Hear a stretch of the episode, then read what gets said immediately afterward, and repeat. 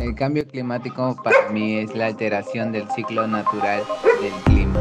Destrucción de ecosistemas. Tiene que ver con el tiempo, obviamente lo dice la palabra, con el clima, ¿no? Cambio de clima, pues, ¿no? Mm, nubosidad, frío, calor. Que está eh, detrás la mano del ser humano. El cambio climático para mí es que las estaciones ya no se están cumpliendo. Es la alteración que nosotros podemos percibir en el ambiente. No considero que debiera ser de la magnitud que es. Hola. Bienvenidos a Impacto Científico, un podcast para hablar sobre los últimos acontecimientos científicos y su impacto en el Perú. Soy Ivonne Vázquez y en este podcast hablaremos de lo que se investiga en el mundo y también en nuestro país. Abordaremos sobre los diversos campos del conocimiento. Eso sí, habrá un asunto que será un tanto recurrente, el cambio climático, el desafío más importante que enfrenta ahora la humanidad. Y precisamente hoy dedicaremos la primera edición de Impacto Científico para hablar del cambio climático y sus efectos en nuestra sociedad. Como hemos escuchado un poco en la intro del podcast, hay una idea sobre el cambio climático y el calentamiento global y parece quedar más o menos claro que somos las personas quienes estamos acelerando ese cambio. Pero lo fundamental es que hay evidencia científica, sobre todo lo reportado en el último informe presentado por los expertos del panel intergubernamental sobre cambio climático de las Naciones Unidas un poco largo el nombre, pues llamémoslo mejor por sus siglas en inglés. El IPCC de las Naciones Unidas, que desde 1988 analiza las investigaciones de científicos de todo el mundo y nos van alertando sobre la evolución climática. El último 9 de agosto, el IPCC publicó su sexto informe con los últimos avances en ciencia climática, en el que participaron 234 científicos de 65 países. Uno de ellos es el científico peruano José Marengo, con quien tendremos el gusto de dialogar en unos minutos. Pero antes demos una lectura a las principales conclusiones del informe para tratar de entender por qué los científicos nos dicen que el planeta está en crisis. Lo primero que señalan es que la influencia humana ha calentado el clima a una tasa sin precedente en los últimos 2000 años, debido a las concentraciones de los gases de efecto invernadero, como el metano, los óxidos de nitrógeno, pero principalmente del CO2 o dióxido de carbono. Para ser más concretos, desde el periodo de 1850, más o menos cuando empezó la revolución industrial, hasta la actualidad, la temperatura de la Tierra ha aumentado en 1.1 grados centígrados más de lo normal. Se prevé además que para el 2030 este aumento llegue a 1.5 grados y en las décadas siguientes a los 2 grados, algo que se había calculado o previsto para dentro de 100 años. Claro, y algunos dirán, ¿qué más da si entre el día y la noche la temperatura sube o baja mucho más que 1.1 grados? Pues no es lo mismo, ya que esos cambios corresponden a los ciclos naturales del planeta. Hay que tomar en cuenta también que el valor de 1.1 grados centígrados es un promedio global, ya que actualmente hay lugares como el Polo Ártico donde la variación es mayor y los efectos de la subida de la temperatura ya se evidencian a través de los deshielos que han forzado a que los esquimales, junto a los osos polares, las morsas y otros animales emigren hacia el sur. En los países del norte también se evidencian ya los cambios estacionales, por lo que los días de verano ahora son más largos que hace algunas décadas. A ello se suma las lluvias cada vez más intensas, así como las olas de calor y una mayor frecuencia de huracanes, es decir, los efectos en mayor o menor magnitud ya se están sintiendo en el mundo entero. Los científicos también destacan o se preocupan por el aumento del nivel del mar. Afirman que es el más alto en al menos 3.000 años. Y bueno, los glaciares no se quedan atrás. Los expertos afirman que hay un retroceso de los glaciares sin precedente en al menos 2.000 años. Y en este caso no necesitamos ir al Polo Norte para observarlo. Nuestra cordillera blanca, que concentra la mayor parte de los glaciares tropicales, ha ido perdiendo volumen en los últimos 40 años de forma bastante considerable. ¿Complicado? Bueno, sí, pero la idea tampoco es ponernos pesimistas, porque pese a todo, los propios científicos aún creen que hay maneras de hacer que estos efectos sean menos extremos. El asunto es empezar ya y en serio. ¿Cuál es el plan?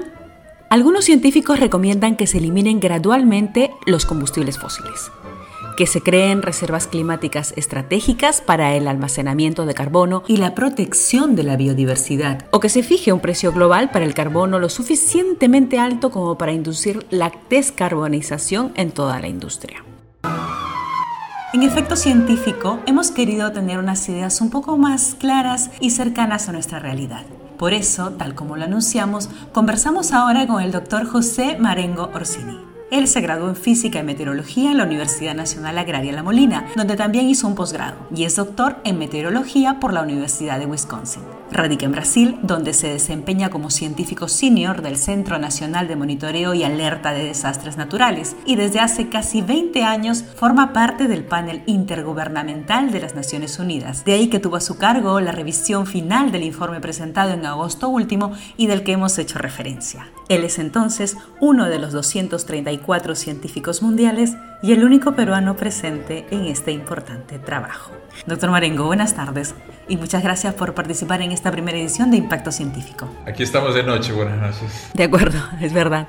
Doctor Marengo, tomando en cuenta el informe del IPCC en el que usted ha participado, ¿qué escenario nos espera si no actuamos ya para mitigar los efectos del cambio climático? Sí, el, el escenario 5 sería el peor de los escenarios, ¿no? O sea, donde no hay control en la deforestación, donde la población aumenta, donde la emisión de gases de efecto invernadero aumenta así radicalmente. Y ahí el calentamiento global podría llegar tal vez hasta 5 grados, eh, porque el calentamiento global es, es, una media de todos, ¿no? Y ahí en las regiones continentales, por ejemplo América del Sur, puede tener hasta 6 grados, ¿no? y ahí vamos a tener impactos no solamente en la parte climática, más también los, las nieves, los polos, el nivel del mar se eleva, acidificación de los océanos, todas las consecuencias, como si fuese un efecto dominó. El informe indica que para evitar un escenario extremo debe limitarse sobre todo las emisiones de CO2. Sí.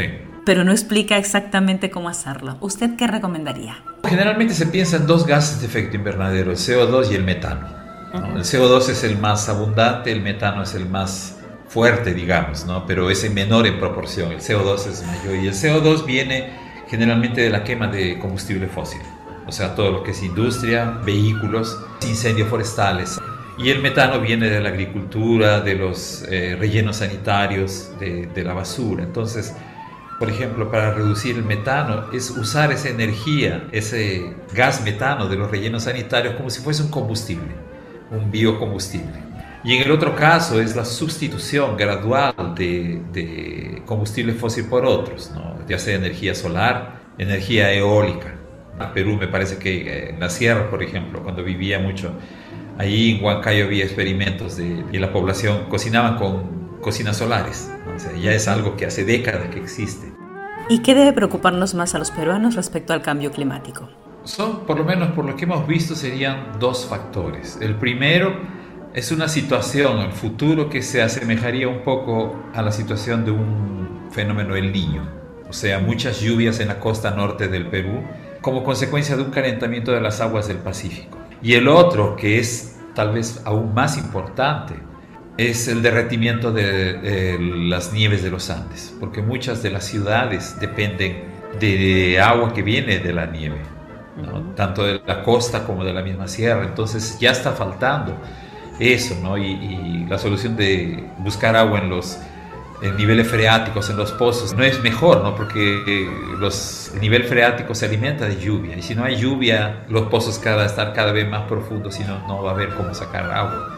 ¿no? Y también, claro, el agua depende mucho para generación de energía hidroeléctrica, entonces ahí podríamos tener impactos en lo que se refiere a la salud, a la agricultura, al consumo de agua.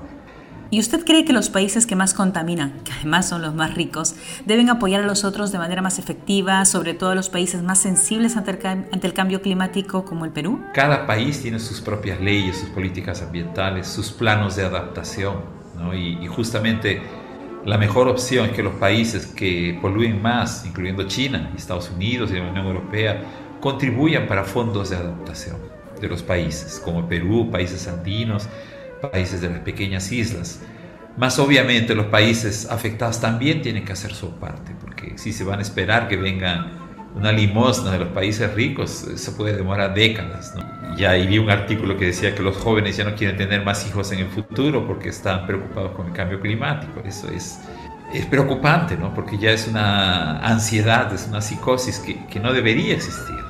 Sí, que, tengan cargo de conciencia de tener Exactamente, sobre todo ellos que no son culpados. Entonces hay toda una serie de cosas que, que los gobiernos tienen que asumir. Políticas de adaptación al cambio climático son políticas de gobierno. El calentamiento global va a continuar Solo que si colocamos metas para reducir las emisiones de gases de efecto invernadero, ese calentamiento va a ser menor y ahí los impactos serán menores y la adaptación será más barata y posible. De otra forma, va a ser muy difícil.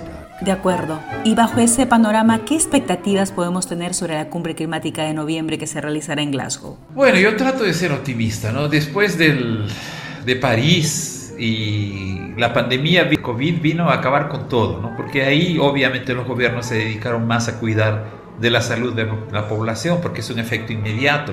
La situación ambiental, el cambio climático es una cosa de, de orden de décadas, ¿no? Los países que se sienten afectados, entre ellos Perú, tienen que ir con una mente abierta, ¿no? de no esperar soluciones así eh, radicales de un día para otro. Todo es, es, gradual, pero aunque sea gradual tiene que ser rápido, porque si nada es hecho, vamos a llegar a un punto de no retorno. Y este año está lleno de ejemplos de extremos, ¿no? olas de calor, olas de frío, los huracanes intensos ahora que llegaron hasta Nueva York las sequías y los incendios forestales, e inundaciones y olas de calor en Europa y Estados Unidos. Entonces, eh, ya este un año fue un año perfecto para ver lo que podría ser el futuro. Doctor Marengo, ahora sí, la última pregunta. El informe del IPCC de las Naciones Unidas tiene un resumen destinado para los policymakers, es decir, los políticos, las autoridades, ¿no? Los gobiernos. ¿Qué le diría usted a los policymakers, es decir, a las autoridades peruanas? Sé que Perú ya tiene un plano de adaptación me dijeron que eso es papel, que nada de eso fue utilizado, nada de eso sirve. Entonces es preocupa un poco, ¿no? Porque si existe un plano de adaptación que el gobierno no está forzando a implementarlo, entonces país que no se adapta puede ser un país muy afectado en el futuro. ¿no? Yo creo que Perú ya tiene que correr un poco con los planos de adaptación nacionales y regionales. ¿no? Si no, vamos a tener problemas. Entonces yo creo que Perú tiene que pensar particularmente en el, el recurso agua, que es el más importante. Y que más genera desigualdades, ¿no? Porque... Exactamente, ¿no? porque agua es no solamente para beber, agua es salud. El cambio climático puede hacer la situación de COVID y otras enfermedades peor en las próximas generaciones. Tenemos que actuar rápidamente. Cualquier acción posterior puede ser tarde, podemos llegar a un punto de no retorno. Son algunas de las frases del doctor José Marengo. Y por supuesto, tiene razón. La pandemia del COVID nos ha mostrado el estrecho vínculo de la humanidad con la naturaleza. Y está claro que otra emergencia global está frente a nosotros. El coronavirus nos agarró desprevenidos. El calentamiento global, no. Hay muchas voces que lo están gritando. La cumbre sobre cambio climático a realizarse entre el 31 de octubre y el 11 de noviembre de este año en la ciudad de Glasgow, Reino Unido, será el escenario donde se definirá el futuro del planeta. Esperamos que el Perú sepa aprovechar esta gran oportunidad. Gracias por escucharnos. Nos encontramos en una próxima edición de Impacto Científico. Hasta entonces.